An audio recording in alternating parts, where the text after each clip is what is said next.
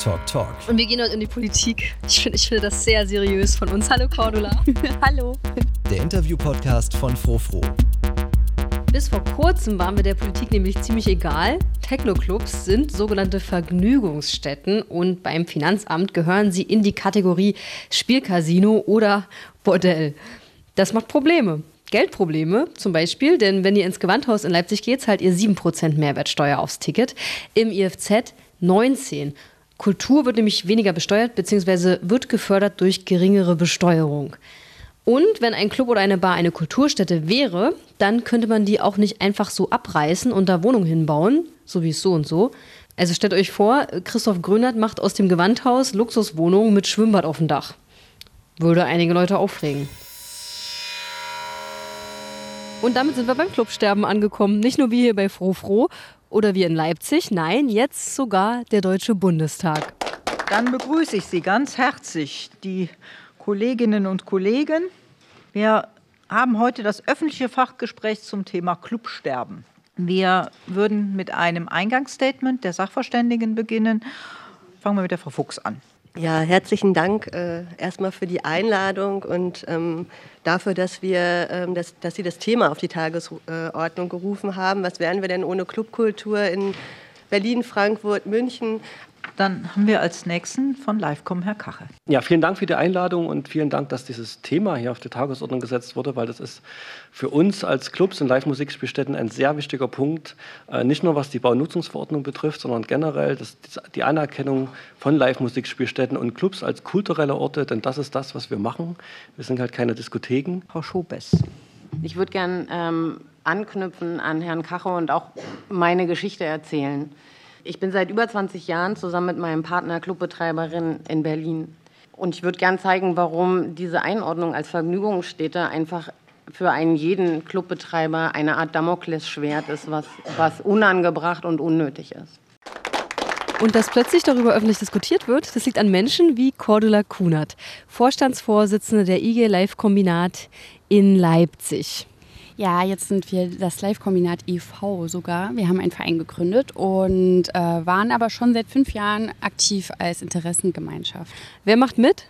Wir haben Clubs dabei äh, wie das IFZ und die Distillery, aber auch das Island ist dabei als soziokulturelles Zentrum und äh, auch der TV-Club und äh, die Kulturkneipe noch besser leben. Also es ist wirklich, auch das Täubchental hatte sich eine Zeit lang engagiert. Also das ist äh, so vielfältig, wie die Leipziger Clubszene eben ist, so sind wir da auch aufgestellt. Lass uns noch mal einen Schritt zurückgehen. Warum habt ihr euch gegründet und vor allem, was macht ihr konkret? Das hat sich so ein bisschen entwickelt aus so einem losen Stammtisch von Clubbetreibenden in Leipzig. Und da wurde sich halt zunächst erstmal so getroffen, um so ein bisschen, naja, sich so auszutauschen über wirklich diverse Themen. So, ah, hier kennt ihr jemand beim Stadtplanungsamt und ah, hier, wir haben hier Bauschutzverordnungsprobleme äh, oder Brandschutz und ja, wie habt ihr das gelöst? Und hier, wir, pla wir planen gerade den und den Umbau, wie ist denn das mit den Gutachten und so weiter. Und da hat man sich halt äh, ja, über diverse Themen unterhalten können und dann hat man irgendwie so darüber hinaus festgestellt, ja, irgendwie gibt es schon auch viele Parallelen und viele gemeinsame Probleme auch. Und auch zeitgleich hat sich die Bundes-Livecom gegründet und die versuchen quasi die Interessen der Clubbetreibenden zu vertreten. Also nicht der Kultur, also der Kulturschaffenden schon, aber nicht der KünstlerInnen, sondern eher äh, den Leuten, die den KünstlerInnen eine Plattform bieten, ein, eine Bühne, einen Raum bieten, um sich zu präsentieren. Ja, dann haben wir in Leipzig äh, das auch so ein bisschen versucht. Und unsere erste Aktion war zum Beispiel, ähm, als die Nazi-Übergriffe in Konnewitz waren, haben wir ein Solidaritätsfrühstück organisiert und also da hat man dann festgestellt, ja cool, ne? Also wenn wir dann einmal unseren Verteiler haben und wir alle vernetzt sind, dann kriegt man es halt total easy hin, so sich die Technik zusammen zu organisieren und das halt aufzustellen, die Leute zu organisieren und ein paar DJs ranzuholen und das hat dann halt super gut funktioniert.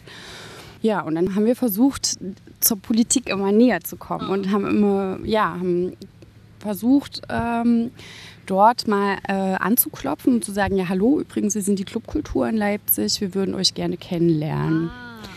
Genau, also um uns äh, so ein bisschen aus dieser Schmuddelecke der Kultur rauszuholen, in die man die Clubkultur ja häufig sieht. Also so ein bisschen, na, da ist dreckig, da ist dunkel, da gibt es Drogen und Sex und das ist halt keine Kultur. Also aus der Nacht quasi. Genau, ja, es geht da auch so ein bisschen um Sichtbarmachung, definitiv, mhm. ja, genau. Und ja, und da haben wir zum Beispiel eine Clubtour veranstaltet und haben EntscheidungsträgerInnen aus der Stadt eingeladen, haben die in so einen Bus, richtig so wie so eine, so eine Stadtrundfahrt, ja. haben die da alle reingepackt, die haben alle einen Stempel bekommen und so einen Beutel mit so einem, ja, mit so mit einem Lunchpaket und einem Apfel und einer Capri-Sonne, aber auch einen kleinen Jägermeister und ein Kondom und Earplugs und also so alles, was man so als äh, professionelle Clubgängerin halt irgendwie am Abend benötigt. Das haben die alle an die Hand bekommen und dann sind wir unterschiedliche Clubs abgefahren und dort hatten dann die Clubbetreibenden äh, dort hatten die Möglichkeit, über ihre aktuellen Herausforderungen zu sprechen. Und das wurde dann auch so teilweise richtig hübsch präsentiert in so PowerPoint-Präsentationen und es war sehr beeindruckend. Manchmal gab es so Soundtests, so wie so, ja, wie so eine Anlage klingen kann. Und da sind ja auch meistens Leute, die sind schon ein bisschen älter, haben schon länger nicht mehr selber gefeiert. Und dann muss man sich so ein bisschen erinnern, so wie das damals war und warum das cool ist. Toll. Also es klingt wirklich nach was wirklich Sinnvollem tun, aber gleichzeitig macht es wahrscheinlich auch Spaß, mal so eine ganz andere Perspektive von so jemand aus irgendeinem so Amt zu bekommen darauf. Ne? Ja, total. Also, aber tatsächlich funktioniert es, glaube ich, eher umgekehrt, weil die sind, glaube ich, auch total froh, dass sie so ein bisschen aus ihrem Amtsalltag rausgeholt werden. Also, es werden wahrscheinlich auch keine Leute teilnehmen, die halt sich nicht grundlegend generell dafür interessieren oder nicht irgendwie Kinder haben, die feiern gehen oder so. Ich freue mich auf die Night Edition, weil da werden die Menschen merken, dass in der Technokultur es völlig egal ist, wie, wie man aussieht oder wie alt man ist ist. Ja, genau. Ich, ja, ich, äh, ich bin da auch total gespannt drauf. Und äh, ich denke auch, äh, gerade in, in ein paar Clubs, denke ich, werden die gar nicht groß auffallen. So. Weil tatsächlich, das ist ja auch nochmal, das kann ich gar nicht oft genug sagen, weil Feiern ist ja keine Jugendsache, nicht ausschließlich. So, jetzt aber zu den Steuerproblemen. Es wird nicht zu trocken versprochen, aber um zu verstehen, warum Clubs als Kulturbetriebe und, und damit Subkultur als Kultur einkategorisiert werden sollte, muss man wissen, wie der Ist-Stand ist. Ja, genau. Das ist, äh, danke, dass du es ansprichst, weil das ist wirklich ein sehr grundlegender Konflikt, mit dem wir zu arbeiten haben. Und zwar äh, sind ja äh, Clubs äh, naturgemäß, sage ich mal, hybrid Betriebe. Also man findet ja nie einen Club, wo du keine Bar hast. Und es liegt ja nicht unbedingt daran, dass irgendwie die Leute, die halt irgendwie das auf die Beine stellen, das Kulturprogramm äh, initiieren, dass die sich denken, ja, unsere Gäste sollen auch äh, nicht durstig sein, sondern da geht es eigentlich auch immer darum, über die Gastroeinnahmen wiederum das Kulturprogramm zu querfinanzieren, weil man mir das über die Einlasseinnahmen meistens gar nicht auf die Reihe, also weil das gar nicht maximal, äh, also nicht kostendeckend ist. Und äh, durch dieses ähm, zu zwei unterschiedlichen Bereichen gehören, äh, sind also diese Hybridbetriebe, Clubs, die sind dann eben dadurch meistens in keiner Sparte vertreten. Also weder in Gastronomie noch in Kultur. Es gibt halt meistens noch so Bars, das gehört dann halt mit zu Gastro, aber und dann gibt es wiederum Konzerthäuser, aber es gibt halt nicht äh, Clubs als eigene, äh, ja, als eigene Einheit, sage ich mal. Obwohl das natürlich so gesehen auch total Quatsch ist, weil auch in der Oper kannst du dich in der, in der Pause ja mit Sekt beklingeln. Also auch dort gibt es ja gastronomische Einheiten. Also hat man eigentlich in allen Kulturhäusern, hat man eigentlich diese Hybridbetriebssituation, dass du halt halt unterschiedliche ähm, ja, ähm, Be Betriebe in einem Betrieb hast. Ja. Und ähm, gesetzlich, und das ist eben mh, wirklich eines unserer Hauptprobleme, sind Clubs als Vergnügungsstätten geführt. Und das bedeutet, sie sind in einer rechtlichen Kategorie mit Spielcasinos, Bordellen, Sexkinos, Wettbüros. Und das hat vieles zur Folge. Zum Beispiel, wenn man ins Gewandhaus geht, dann bezahlt man 7% Mehrwertsteuer auf das äh, Ticket. Aber wenn man, ähm, wenn man jetzt zum Beispiel äh, ins IFZ geht, dann ist das 19 Prozent. Weil das ist äh, quasi eine ganz alte Unterscheidung zwischen ernsthafter Musik und Unterhaltungsmusik. Also Vergnügungsstätten dienen der Unterhaltung und Unterhaltung ist nicht gleich Kultur.